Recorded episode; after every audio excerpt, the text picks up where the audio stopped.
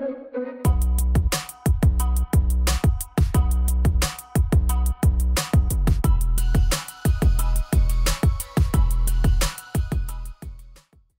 guys!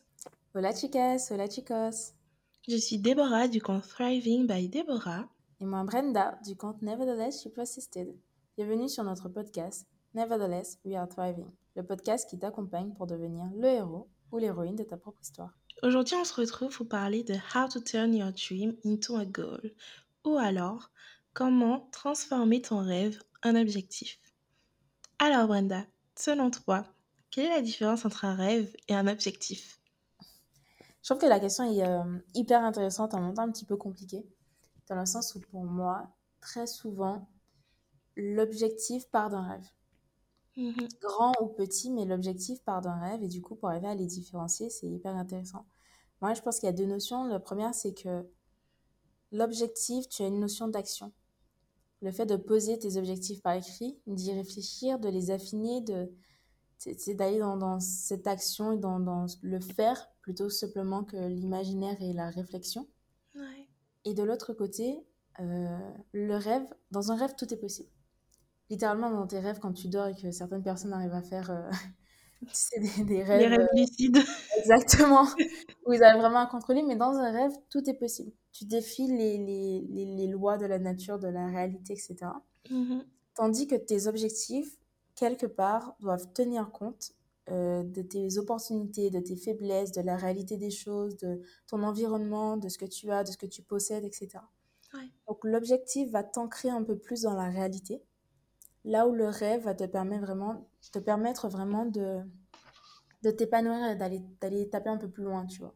Vraiment de ne Mhm. pas se limiter. Je pense que c'est ce qui est important dans le rêve, de ne pas se limiter. Tandis que les objectifs, selon la façon et l'approche que tu vas avoir, un objectif va peut-être être plus limité, plus réaliste, euh, plus simple. On va le découper, on va l'organiser. Tu vois, on a, on a quelque chose de plus... euh, de Concret plus- un peu. Ouais, c'est ça, de plus concret, de plus carré, de plus terre à terre dans un objectif qui est finalement un peu à l'opposé du rêve. Tu vois, c'est prendre le ballon qui est en train de voler et puis de l'attacher quelque part et lui dire, ok, toi, on va en faire quelque chose aujourd'hui. J'aime bien cette notion de prendre le ballon parce que je trouve que quand on veut justement passer à un, à un objectif et ne pas rester au stade du rêve, il y a une Mhm. notion de croire. Croire en ce qu'on est capable de faire, croire en nos capacités et euh, croire que le rêve qu'on a, en fait, il est, il est réalisable. Parce que je pense pas que les patrons des- de nos, de nos, euh, de nos grandes entreprises aujourd'hui se sont réveillés un matin, ils se sont dit, ah ben, demain, euh, j'aurai, une grosse entreprise, quoi. Genre, euh, ils y ont cru, ils ont travaillé pour, pour y arriver. Il y a une notion aussi de recherche d'opportunités, en fait. Parce que Mhm. la plupart du temps, dans le rêve, je pense que ce sont des choses où... Parfois, je sais, on nous disait à l'école, euh, les grandes entreprises répondent à un besoin. Et Ouais. c'est un besoin que les personnes, elles ont eu, elles, en premier. Et je me dis, c'est un- c'est super intéressant parce qu'au final, on se sent souvent dans- seul dans notre petite bulle. Et quand on a besoin de quelque chose, on se dit, ouais, mais c'est peut-être que moi qui en ai besoin. Mhm. Ben non, en fait. C'est Peut-être que si tu en as besoin, quelqu'un quelqu'un d'autre en face de toi en aura aussi besoin, quoi. Mhm. Ouais, je suis d'accord. Je trouve que souvent, c'est euh, ben, beaucoup de gens hein, se créent des entreprises et effectivement en se disant ben, je le fais pas forcément pour les autres, mais déjà pour moi. Et en le faisant pour moi, ben, en fait, ça va aider les autres. Tu vois. Mhm. Pas tant être. euh, je pense qu'à un certain moment, il faut savoir se détacher un petit peu de ça et de penser à ton client idéal, etc. Mais je pense que le point de départ est quand même euh, très centré sur soi. Et euh, il faut y croire soi, sinon on n'ira nulle part. Mais je Totalement, pense totalement. quelque chose qui est aussi important, c'est euh, c'est dans l'objectif de garder une part de rêve. Et c'est quelque chose que tu n'as pas forcément dans certains trucs. Et c'est pour ça que pour moi, la façon dont tu poses tes objectifs va définir euh, l'angle que tu vas aborder et aussi l'énergie que tu vas émettre et le plan et la stratégie et tout ce qu'il va avoir derrière. Souvent, Mhm. quand on dit de poser des objectifs, on pense par exemple à SMART. Tu vois, faire un objectif qui est SMART. Donc simple, mesurable, atteignable, réaliste, euh, défini dans le temps. Sauf qu'en fait, euh, tous tes objectifs ne doivent pas forcément être SMART. Exemple, Elon Musk, lorsqu'il a décidé qu'il allait euh, aller sur Mars, je ne sais pas si quelqu'un... Tu vois, on est dans l'ordre de, du rêve. Tu vois, enfin, clairement, quand tu l'entends, quand tu le dis, tu penses exactement à un rêve. Ok, le gars, il est en train de rêver. Sauf Ouais. que ce rêve-là, ça, il l'a pris à l'identique, il a fait non. Tu vois, ce rêve-là, ça, ça va devenir un objectif. Et là, son objectif, il n'est pas smart, mais c'est un macro-objectif. C'est quasiment de l'ordre de la vision. Et je pense que certains objectifs doivent être de l'ordre de la vision. Où est-ce que tu vas? C'est quoi ta ligne directrice? Tandis que d'autres objectifs doivent être pratico-pratiques et te permettre d'avancer au jour le jour. Et beaucoup de gens, je pense, ne font pas la différence entre des objectifs euh, stratégiques, où est-ce que je veux aller, quelle est ma vision, et des objectifs opérationnels. Qu'est-ce que je fais demain? Quelles sont les étapes qu'il y a? Quelles sont les sous-tâches? Quels sont les, checkpoints que je dois atteindre dans mes objectifs euh, opérationnels pour atteindre mon objectif stratégique? Totalement. Et c'est pour ça que généralement, on nous dit de toujours de commencer, ne serait-ce qu'avant de faire un business plan, etc. C'est quoi ta mission? C'est quoi ta vision? C'est quoi ton objectif? Et l'échelle et la différence qu'il y a entre les deux, je pense que c'est ce qui fait qu'après, on a un peu plus de facilité ou pas à définir ses objectifs SMART, parce que là, on sait exactement où on veut aller et qu'est-ce qu'on veut faire. Parce que je sais que dans un live que j'ai fait récemment, euh, avec l'une des, des invités, on échangeait, elle me disait oui, mais il faut savoir euh, quelle est la personne que tu as en face de toi. Parce que tout le monde ne va pas pouvoir aller dans des choses hyper ambitieuses, des choses hyper grandes. Certaines personnes, ça va les effrayer, etc. Et, et c'est ce truc-là où je ne suis pas d'accord parce que je pense qu'on n'est pas au bon niveau. Je pense qu'on n'est pas au bon niveau. Si euh, pour ta journée, ton objectif, c'est de créer une entreprise multimilliardaire, es multimillionnaire et puis de faire partie du 440, c'est sûr que ce n'est pas réaliste dans ton objectif de ta journée. C'est clair. c'est sûr que ça va t'effrayer, que tu vas avoir une peur de l'échec, une peur de la réussite, etc. Pas mal de choses. Par contre, ça ne t'empêche pas d'avoir ce truc-là, ça, comme euh, vision euh, à long terme. De te dire, dans le matin, c'est là où tu veux être. De te dire que euh, c'est ton objectif, que c'est vraiment ce qui t'anime, que c'est la raison pour laquelle tu te lèves pour tous les matins, parce que tu as cette, ce fil rouge, en fait. Totalement. je pense que là où les gens s'effraient eux-mêmes, ce n'est pas tant d'avoir des rêves trop grands, que dans leur truc de tous les jours, ne pas réussir à prendre ce grand rêve, à en faire des petits morceaux et à travailler ces petits morceaux petit, euh, petit à petit. Mhm. Et c'est là, que c'est là que le problème arrive, c'est quand tu n'arrives pas à prendre ton gros truc et à le découper de façon suffisamment digérable pour que tu puisses avoir quelque chose de réaliste au jour le jour par rapport à ton énergie de la journée parce que tous les jours, tu vas pas être à 100% et c'est OK. Qu'est-ce que tu es capable de faire aujourd'hui? Quelles sont les contraintes que tu as? Quelles sont les opportunités, etc. etc. Totalement d'accord. Et dans l'application quotidienne, pour ceux qui font des tout doux ou si vous n'en faites pas, ça peut être l'occasion de commencer. Une technique qui peut être utilisée aussi, c'est en début de semaine, vous vous asseyez, vous vous posez et vous vous demandez qu'est-ce que j'ai à faire cette semaine? Pas demain, pas après-demain, mais qu'est-ce que j'ai à faire cette semaine? Vous notez tout ce que vous avez à faire pour la semaine. Et ensuite, chaque matin ou la veille au soir, vous vous demandez qu'est-ce que vous allez pouvoir faire le lendemain, mais en tenant compte de tous les facteurs extérieurs qu'il y a aussi. Parce que si, admettons, le mercredi, vous avez quatre réunions dans la journée, vous n'allez pas pouvoir faire les mêmes tâches que le jeudi où vous n'avez aucune réunion, typiquement. Et ça, ce sont des choses qu'on oublie souvent euh, au quotidien parce qu'on essaye souvent de se mettre, de se dire, ok, ben, je me mets quatre objectifs tous les jours.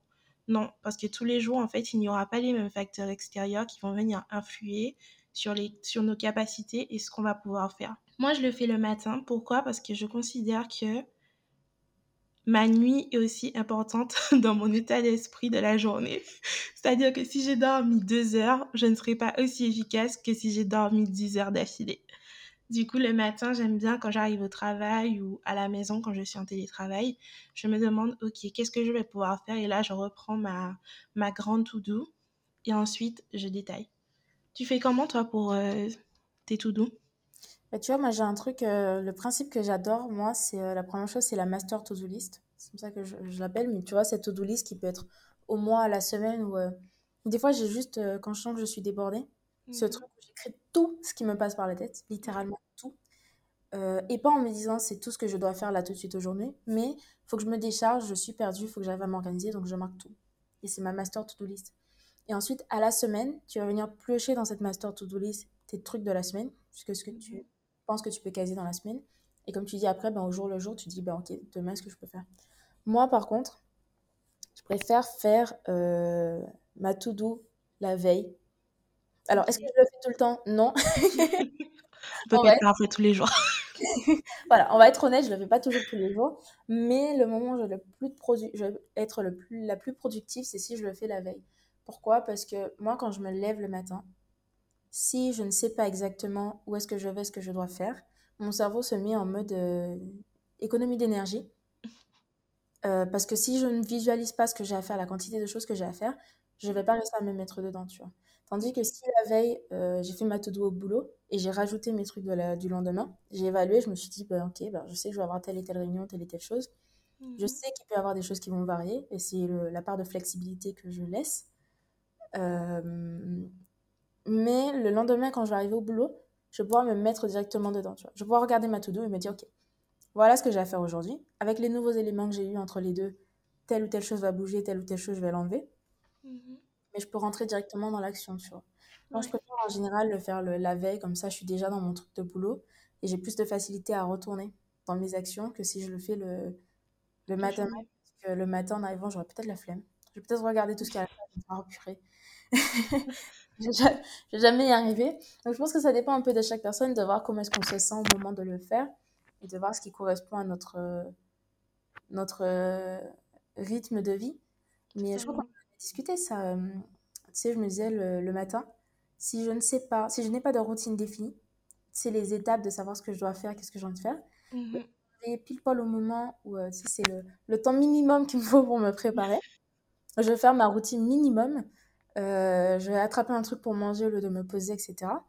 Tandis que si la veille, j'ai décidé que j'allais à la salle de sport et j'ai préparé mes affaires, si la veille, je me suis dit, bon, ok, demain, euh, j'ai telle et telle chose à faire, mes vêtements sont là, mes ceci, mes cela, etc., j'ai un minimum d'organisation, naturellement, je vais me réveiller plus tôt. Je sais pas si toi, ça te le fait aussi, mais je vais pas avoir autant de difficultés à me réveiller parce que mon cerveau est en mode, au moins de se réveiller, on sait ce qu'on a à faire. On sait ce qu'on a à Mhm. faire et on passe à l'action. Totalement. Ça, moi, ce sont mes, euh, mes staples un peu de la semaine. En fait, dans mon agenda, j'ai euh, mes événements récurrents, entre guillemets. Et par exemple, euh, je sais, ben, typiquement, le lundi, on enregistre le podcast. Le, le matin, de telle heure à telle heure, ben, c'est mon moment de sport. Donc, ce sont des trucs sur lesquels je ne réfléchis pas, mais qui sont intégrés automatiquement dans ma to-do et dans ce que j'ai à faire au quotidien. Donc c'est vrai que ce sont des choses que... Et même si je ne le fais pas, je le laisse quand même parce que je considère que ce sont des choses que je devrais faire et qui Ouais. devront réintégrer à un moment X ou Y ma routine. Et c'est vrai que moi aussi, j'ai ce, euh, ce minimum de temps pour effectuer une tâche par rapport au temps euh, complet que je pourrais y accorder, en fait, euh, accorder à la tâche humaine. Il y a un principe qu'on retrouve beaucoup. euh, alors, euh, je pense que vous comprenez au fur et à mesure dans le podcast, mais on aime bien donner des, euh, des astuces, des choses que vous pouvez récupérer et utiliser de manière très concrète, en fait, très pratique. Après, à chacun de prendre ce qui, ce qui l'intéresse. Mhm. Et moi, il y a un principe que j'aime beaucoup qu'on utilise en entreprise, et notamment dans le, la méthodologie agile, ce sont les points d'effort. Lorsqu'on va faire la roadmap de l'équipe, en disant, OK, ben, pour la semaine et demie, voilà les tâches qu'on a à faire, on va attribuer à chaque tâche un point d'effort entre, par exemple, 1 et 10. 1, c'est une tâche qui va être très facile à réaliser, et 10, c'est une tâche qui va prendre beaucoup plus de temps. C'est quoi l'intérêt de ce truc-là? C'est que la première chose, c'est que le lundi, euh, si tu as 10 tâches qui ont chacun un point d'effort de 1, ben en fait, tu vas compléter ta to-do et tu vas faire tes 10 tâches. Cool. Le mardi, tu vas avoir 10 tâches, mais dans tes 10 tâches, tu en as une qui a 5 points d'effort, l'autre qui a 10 points d'effort, l'autre qui a 3 points d'effort et le reste qui a 1. Ben, le mardi, tu vas réussir à faire moins de choses parce que peut-être que ta priorité, c'est celui qui a 8. Donc peut-être que tu vas réussir à faire que 2 ou 3 choses de ta to-do list. Et souvent, j'entends des gens disent, dire euh, euh, ben, J'ai l'impression de rien avoir fait aujourd'hui parce que j'arrive pas à cocher des trucs de ma to-do list.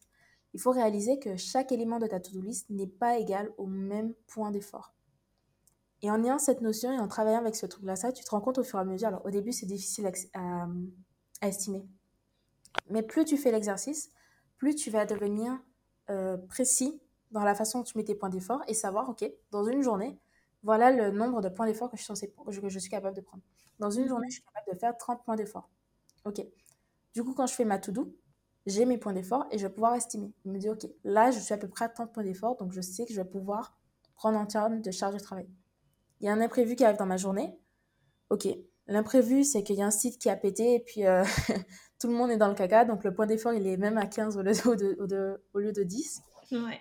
Ben, je sais qu'il va falloir que je déplace tant de choses qui vont pas pouvoir rentrer dans ma to-do. Et pour des gens qui ont du mal un peu à s'organiser, etc., c'est vrai que c'est un peu plus chronophage, pour être honnête, parce qu'il va falloir que tu te poses la question à chaque fois. Mais juste en mettant, tu sais, un petit chiffre à côté de, ta, de chaque point de ta to-do, finalement, tu arrives à faire cet exercice et tu deviens beaucoup plus précis sur ce que tu es capable de faire ou pas dans une journée, dans une semaine ou dans un mois.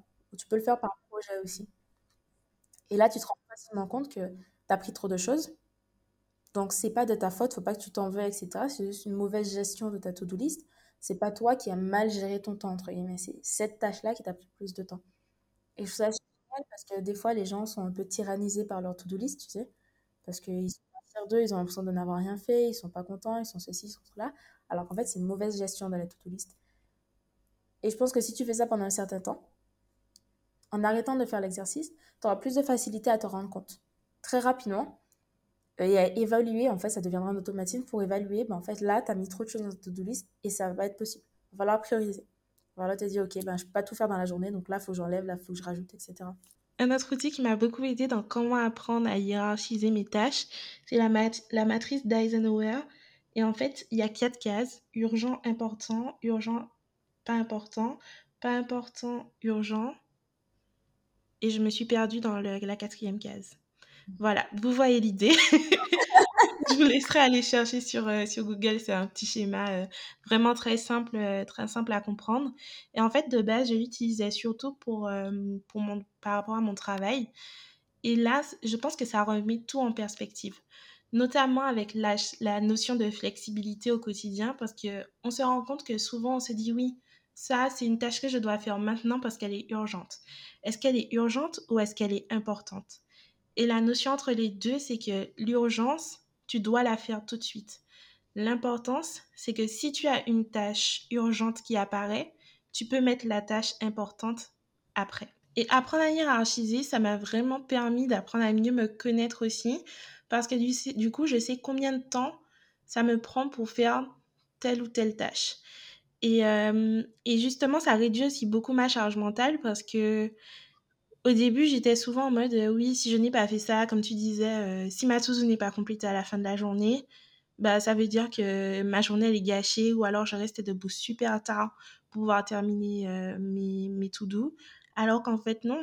Ce que j'ai fait sur ma to-do, si je l'ai fait, c'est que pour cette journée-là, c'était important, ou alors c'était urgent, ou alors euh, c'était juste à faire. Donc voilà. Et, euh, et vraiment, euh, quand on veut transformer ses rêves en objectifs, la charge mentale extérieure qui va arriver, vous ne pourrez pas la contrôler. Par contre, vous pouvez déjà contrôler la vôtre et ce que vous pouvez faire au quotidien. Il y a quelque chose que je pense à des gens qui, par exemple, euh, toi, je pense que dans nos, postes respectifs, on a quand même la liberté de choisir nos tâches, de les prioriser en fonction de, de des inputs qu'on nous donne. Mais au final, euh, tu priorises, je pense comme moi, mais tu priorises tes tâches et tes trucs en fonction de ce que tu juges être important, ce que tu juges être urgent. Je sais que pour certaines personnes, c'est pas le cas. On va te donner une liste de tâches et puis les gens vont débarquer et tous euh, te donner leur priorité, tout est prioritaire, tout est urgent, etc. Je sais que le fait de mettre sur papier et de, de mettre un peu noir sur blanc euh, tes priorités, tes urgences, comment les choses sont évaluées, ou la charge de travail, c'est quelque chose qui peut t'aider par rapport aux gens pour leur demander de prioriser. Je sais que moi, avant, j'avais un, directeur qui, euh, effectivement, tout était urgent, tout était important. Et si tu viens en lui disant, ben, j'ai trop de choses, qu'est-ce que je fais? Ça veut, entre guillemets, rien dire. Par contre, quand tu arrives et tu lui dis, OK, voilà la liste de choses que tu m'as demandé de faire, voilà comment je les ai priorisées, tu me demandes une nouvelle tâche et ça rentre pas dans ma charge de travail de la journée. Donc, qu'est-ce qu'on dépriorise? Qu'est-ce qu'on change? Qu'est-ce qu'on modifie? Et là, je n'arrivais pas en lui disant, euh, euh, je n'y arrive pas, je suis en panique, euh, machin, etc. J'arrivais en lui disant, je me suis organisée, j'ai une organisation et j'aimerais bien qu'on regarde ensemble par rapport à ce que tu m'as demandé de faire, quelles sont les priorités et qu'est-ce qu'on dépriorise? Et en fait, c'était ça mon, ma demande et mon truc, et j'arrivais. Et en fait, ça a changé la façon dont on travaillait parce que du coup, je lui demandais une action concrète et c'était pas juste du je sais pas quoi faire, je suis perdu. C'est quelque chose de concret. Voici la liste, Qu'est-ce que tu veux qu'on priorise Comment est-ce qu'on s'organise? Comment est-ce que tu veux que je m'organise? Ok, ça c'est plus important que ça? D'accord. Mais moi je sais que je vais pouvoir prendre que tant de tâches dans la journée. Et en fait, en avançant comme ça, ça permet aussi de montrer que tu es organisé, que tu connais ta charge de travail, tu connais tes capacités, etc. Et je trouve que c'est plus intéressant euh, lorsqu'on travaille en équipe et qu'on n'a pas possibilité de choisir ses tâches que de finir en burn-out, que de finir à 18h30, 19h, etc. Et ça permet de mettre des limites. Ma limite, c'est tant de tâches ou tant de charges, une telle charge de travail, pas un nombre de tâches, mais telle charge de travail. Et je ne vais pas au-dessus. Et je sais ce que je suis capable de faire, ce que je suis capable de prendre, etc. Tu vois. Mhm. Ça me fait penser à la notion de quiet quitting. Je sais pas si tu l'as vu passer sur, euh, sur les réseaux sociaux. Et quand cette euh, trend, entre guillemets, est sortie, je me suis dit, mais en fait, qu'est-ce que... euh, pour- pourquoi les gens appellent ça quitting? Parce que quitting, en soi, c'est démissionner. Et du Mhm. coup, euh, quand on traduit littéralement, c'est euh, une démission silencieuse. Alors qu'en fait, le principe même du quiet quitting, c'est de faire ton travail. Genre, En fait, littéralement, on je te paye. plus loin parce que c'est euh, faire le strict minimum, tu vois. Plus que de faire ton travail, c'est faire le strict minimum. Tu vois, c'est comme si dans une relation, et en fait, tu réponds à ce que la personne te dit, mais tu ne t'investis plus. J'ai pris du temps à comprendre cette notion et je la trouvais bizarre au début parce que je me suis dit pareil, je me suis dit, mais en fait, ils font leur taf, quoi. Enfin, je Mhm. finis à 17h30 quand t'es censé finir à 17h30, oui, enfin, c'est ça en fait, Ouais. ça fonctionne. Mais je pense qu'il y a une notion derrière de faire le minimum et je pense que c'est très lié au fait que notre génération, en fait, je pense que nous, on le comprend normalement parce que j'ai l'impression que dans notre génération, on n'a pas ce truc de euh, se saigner le sang pour un travail, tu vois. Ouais. Dans le sens où on donne une valeur à notre, notre état mental, à notre Mhm. vie privée, à nos projets, à ce qu'on a envie de faire à côté. Et je pense que certaines personnes, pour certaines personnes, c'est devenu normalisé le fait de- d'en faire plus. Tu vas en faire plus pour se faire bien voir, etc., etc. Ouais. Et du coup, ça met l'opposition entre toujours en faire plus et de faire le strict minimum. Tu arrives dans ce sorte d'entre-deux un peu bizarre, tu vois. Mais faire le strict minimum, c'est faire ton travail, en fait. Mhm. C'est là où c'est un peu... euh, Ouais. C'est un, un, un équilibre à trouver au final. Et, euh, et même quand on essaye de justement atteindre, atteindre un objectif, il y en a certains pour lesquels euh, l'équilibre vie privée, vie professionnelle, ça va être super important. Il y en a d'autres où euh, travailler pendant X heures pendant la semaine, ne pas voir sa famille, etc., ça va pas être aussi important. Et il y a ça aussi à prendre en compte et à accepter parce que quand on veut réaliser un projet, souvent on a besoin de personnes extérieures pour euh, atteindre certains objectifs. Il y a peut-être des compétences qu'on n'a pas, que ce soit technique ou alors euh, immatériel, euh, etc. Et là, en fait, on aura besoin de l'autre personne. Sauf que, admettons que toi, tu décides que, OK, cette semaine, tu vas faire 60 heures dans la semaine parce que tu veux arriver à tel objectif, mais qu'en fait, tu as besoin d'une personne extérieure qui a une compétence technique qui, elle, ne travaille que 5-6 heures par jour, tu vas pas pouvoir contrôler ce que la personne, elle fait.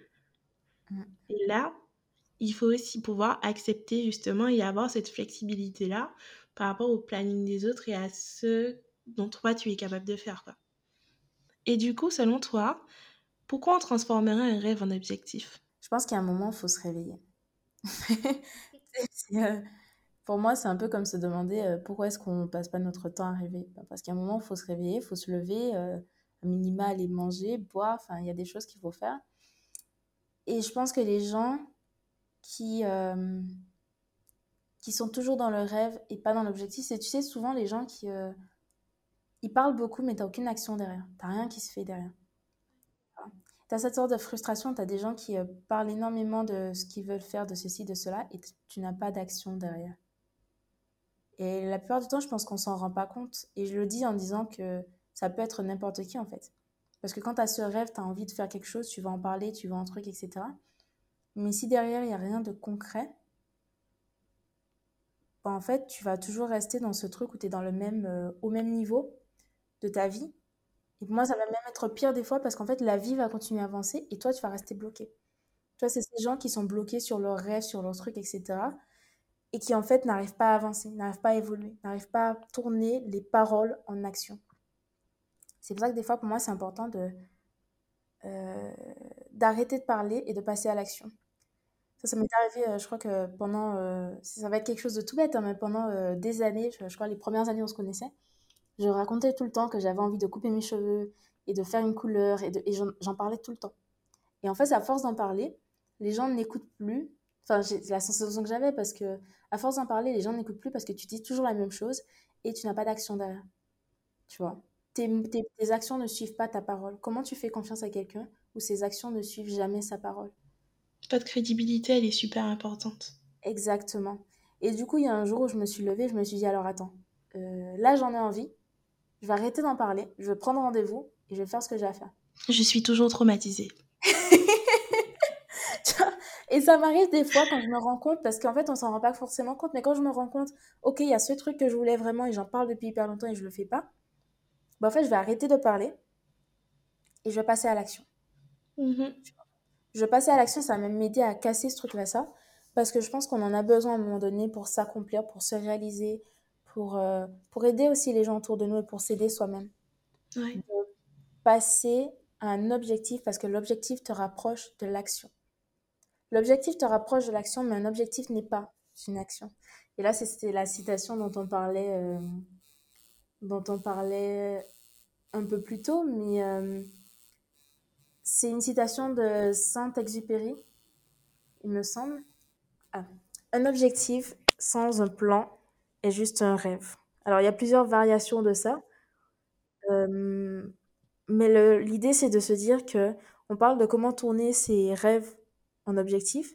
Mais il faut garder en tête qu'une fois que tu as tourné ton rêve en objectif, il faut que tu passes à l'action. Il faut que tu planifies faut que tu écrives les choses noir sur blanc.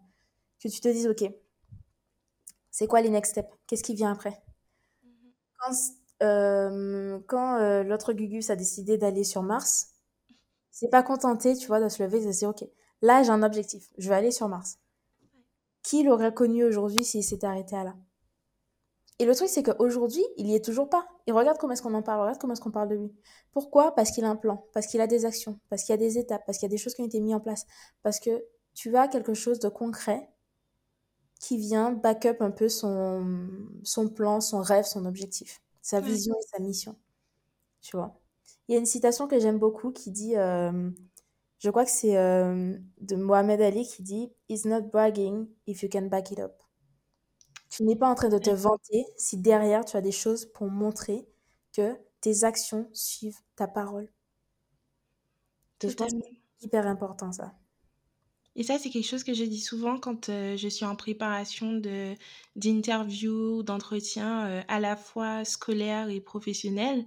Mmh Parfois, on me dit oui, mais euh, j'ai pas envie de, de paraître comme quelqu'un de prétentieux ou quoi. Non, en fait, tes compétences ne font pas de toi quelqu'un de prétentieux. Ce qui fait de toi quelqu'un de prétentieux, c'est la manière éventuellement dont tu vas les avancer et les présenter. Mais tes compétences, tu as travaillé pour les avoir en fait. Donc si on te demande est-ce que tu es capable de, je sais pas moi, faire un site internet ou quoi, ça fait partie de tes compétences. Faire un site internet ne fait pas quelqu'un de toi, ne fait pas de toi quelqu'un de prétentieux du moins. Donc, euh, donc voilà. Surtout si, et c'est une question qu'on pose souvent en entretien, mais si on te dit, euh, par exemple, tu dis, ah oui, ben, je suis quelqu'un de, euh, d'autonome. Et on va te poser la question, quelle est une situation où vous avez eu à faire face euh, à une situation où vous avez dû être autonome? Dans mhm. quelle situation vous avez dû être telle ou telle chose? Parce que c'est la même chose. Ils ont besoin d'action, de choses. Alors là, tu c'est du concret, oui et non, parce qu'en fait, tu es encore dans ce que tu racontes, dans ce que tu dis, mais il y a ton non-verbal qui va jouer, il y a ce que tu, comment tu vas t'exprimer, comment tu vas en parler. Ouais. Mais euh, comme tu dis, partout sur ton CV, toutes les compétences, surtout les moins tangibles que tu mets, faut avoir une preuve derrière, faut pouvoir le montrer. Faut, euh, bah, en fait, euh, j'ai aidé une entreprise à faire une levée, de fonds. Ok, c'était quoi le montant? C'était quoi le délai? C'était quoi les contraintes? Euh, Quelles sont les, les, difficultés que tu as, que tu as éprouvées? Qu'est-ce que tu as réussi à surmonter? C'est en fait arriver à donner de la crédibilité à ce que tu fais, à ce que tu, tu, tu es. Et je trouve que c'est hyper important. Dans ta vie de tous les jours, comme dans tes objectifs, comme au travail, etc si tu arrives et que tu dis je sais faire telle chose, il faut aussi que tu puisses être en capacité de montrer voilà ce qui montre, voilà ce que j'ai fait, qui justifie ou qui, euh, tu vois, qui, qui montre tout simplement cette capacité, cette compétence ou ce trait de caractère. Parce qu'au final, ce que tu fais va être plus important que ce que tu dis. J'avoue. Et euh, est-ce que des rêves, est-ce que tu as des rêves que tu as déjà réalisés? Tu n'es pas obligé de nous dire en détail c'était quoi tes rêves, mais juste Mais, en sais, euh, général comme ça. il y en a un très bête, mais euh, enfin très bête, c'est euh, je sais que je- j'en discutais avec quelqu'un il y a trois quatre ans. Je disais, moi, mon, mon rêve, c'est d'arriver à un stade où, euh, tu sais, j'aurais ma maison et puis, je sais pas pourquoi, mais j'ai toujours rêvé d'avoir un bureau. C'est d'avoir une pièce, pas juste un bureau physique, machin, qui est dans le coin de mon salon. Non, d'avoir une pièce que j'appellerais mon bureau, avec une bibliothèque. Et tu vois, euh, mon bureau ne ressemble pas encore à un bureau de ministre quelque part. Et tu vois, c'est ce truc que j'ai que j'ai visualisé, peut-être manifesté. En fait, j'y pensais pas consciemment. Mais un jour, je me suis, euh, parce que j'ai déménagé dans cet appartement il y a à peu près un an, j'ai pas pu faire le bureau tout de suite. euh, et je l'ai fait il y a pas très longtemps, en fait. Et là, il y a un moment où, euh, je sais plus si c'était quand, je me suis posée, je me suis dit, mais en fait, tu l'as fait. C'est bête, mais c'est tout bête, mais des fois, c'est des choses comme ça où tu te dis, où tu te verrais accomplir cet objectif. Et en fait, tu vas l'accomplir d'une autre façon, peut-être différemment, peut-être pas exactement comme tu l'avais imaginé, mais tu vas y arriver. Et tu vas te rendre compte que, en fait, ça t'avait l'air plus compliqué que ça, tu vois. Et une fois que tu y arrives, tu te dis, bon, ok, qu'est-ce qu'on fait après? Et je trouve ça euh, hyper intéressant et hyper motivant parce que tu te dis, ok, ben, c'est quelque chose que j'ai accompli, c'est mon petit succès à moi, et euh, je vais aller plus loin. Pareil pour, euh, je me souviens, le diplôme de recherche, c'était une présentation qu'on nous a faite. Et pendant la présentation, il y avait un petit bout de mot où ils ont écrit euh, diplôme de recherche dessus, ils n'en ont même pas parlé. Et juste en voyant ce truc-là, je me dis, ça, je veux. Je sais pas exactement ce que c'est, je sais pas comment je vais y arriver, mais je veux atteindre ce truc-là, ça. J'ai pas eu besoin de d'avoir toutes les étapes et de savoir exactement comment ça va se faire. Non, ce que j'ai fait, c'est mon objectif, c'est d'avoir ce diplôme. Je sais pas comment je vais y arriver, mais je vais l'avoir. Et je, je suis passée à l'action. Je suis allée voir les responsables, j'ai posé des questions, j'ai demandé, et les difficultés sont arrivées après. Je pense que si j'avais su dès le début euh, la complexité que ça aurait été, de faire le master, le double diplôme, l'alternance, etc., et en même temps de passer ce diplôme de recherche, en plus des certifications, je pense que je l'aurais pas fait. Mais Dieu merci, je le savais pas. Ouais, non, mais c'est ça. J'avais juste l'objectif et le passage à l'action. Quand on dit d'avoir un plan, ça ne veut pas dire que tu dois connaître euh, tous les petits centimètres et tout- toutes les étapes et les mini-étapes pour arriver à ton objectif. Non. Mhm.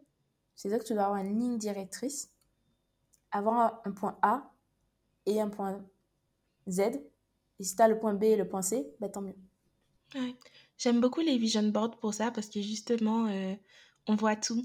Et à chaque début d'année, année euh, civile, généralement j'en fais un.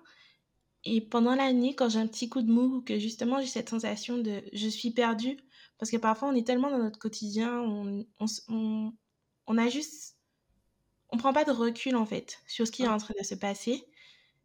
Et du coup, je pense que ça crée aussi cette sensation d'être perdu. Bah, je retourne sur mon vision board et je me dis, ok, est-ce que ce que je suis en train de faire aujourd'hui, ça correspond à la vision que j'avais de moi pour cette année-là? Et même si, en fait, il y a des choses qui ne rentrent pas dans cette vision-là, je me demande, ok, ça rentre pas dedans, mais est-ce que ça me rend heureuse à ce moment-là? Parce que des choses que je n'ai pas forcément mises sur mon vision board euh, au 31 décembre ou au 1er janvier, bah, elles peuvent arriver après, mais contribuent justement à mon épanouissement personnel et, euh, et ça, c'est quelque chose qui est toujours dans mon vision board. être épanouie, être heureuse. Donc voilà, je pense que garder nos rêves en tête dans tous les objectifs qu'on a au quotidien, c'est hyper important. Il y a une notion que j'aime beaucoup, tu vois, pour le- les gens qui aiment bien être jour le jour. C'est, euh, pareil, je sors des trucs de consulting, etc. Mais c'est euh, l'action ou la notion ou la chose que tu dois faire pour être heureux aujourd'hui. Mhm. Aujourd'hui, je serais heureuse si j'ai accompli telle tâche. Et des fois, ça va être aujourd'hui, je serais heureuse si euh, j'ai fait ma vaisselle. Des fois, ça va être aujourd'hui, je serais heureuse si je me suis reposée, si j'ai fait mes cheveux, si... euh, Puis d'autres fois, ça va être aujourd'hui, je serais heureuse si euh, j'ai mis en ligne site internet. Tu vois, et ça varie un peu tous les jours, mais de rester concentré sur cette action, Et c'est une action qui va vraiment être un peu le fil droit de ma journée et qui va vraiment me permettre de d'être fière de moi et d'être heureuse, quelle que soit la tournure de la journée. Que soit l'angle le, la direction que prend ma journée finalement. Carrément. Et dans tout ce qu'on fait, je pense qu'il faut qu'on garde en tête que c'est une citation que j'ai vue aussi qui va bien avec ce que tu dis et qui, euh, complète pas mal. C'est euh, fais de ton mieux parce que ce que tu fais, c'est suffisant en fait. Genre si aujourd'hui les capacités que tu as te permettent de faire ça, eh ben sois fier de toi en fait. Parce que la personne que tu étais hier n'aurait peut-être pas pu faire ce que tu as fait aujourd'hui. Et etc. etc. Et des fois, le... des fois, juste se lever le matin et se dire, ok, ben je suis en vie et puis je, je respire et puis je me nourris. Des fois, c'est le maximum d'énergie que tu peux avoir pour ta journée, tu vois. Tellement. Et puis, euh, faut apprendre à aussi être OK avec ça. Au final, si tu nous as suivis jusqu'ici et il y a quelques points qu'on aimerait que tu retiennes de ce podcast, ça va être les suivants. En termes d'outils, ce qu'on t'a conseillé et euh, on te conseille de regarder, c'est premièrement la matrice d'Eisenhower. Donc important, urgent, important, non, non urgent, urgent, non important, non important, non urgent. C'est un outil hyper simple. Tu verras ces quatre cases. Et c'est hyper simple à remplir. Et ça changera beaucoup de choses dans ce que tu fais. L'autre chose, ça peut être de te faire des master to-do list. De t'organiser en fonction de ton énergie, du moment, du jour, et non pas de manière générale. Prends en compte la complexité de chaque tâche, mais aussi la façon dont tu te sens le jour J et ton niveau d'énergie. Pour te fixer des objectifs, on t'a parlé de SMART. Ce sont des objectifs qui sont simples, mesurables, atteignables, réalistes et temporels. Mais souviens-toi que les objectifs SMART, ce n'est pas la seule façon de se fixer des objectifs. Il faut aussi savoir différencier un objectif qui est stratégique, à savoir ta mission, ta vision, et tu sais ce grand rêve que tu voudrais atteindre, et tes objectifs opérationnels, qui eux doivent être effectivement un peu plus réalistes, etc. il y a aussi d'autres façons, un peu moins connues de se fixer des objectifs, comme la méthode OKR, dont on a déjà parlé ou on parlera peut-être une autre fois.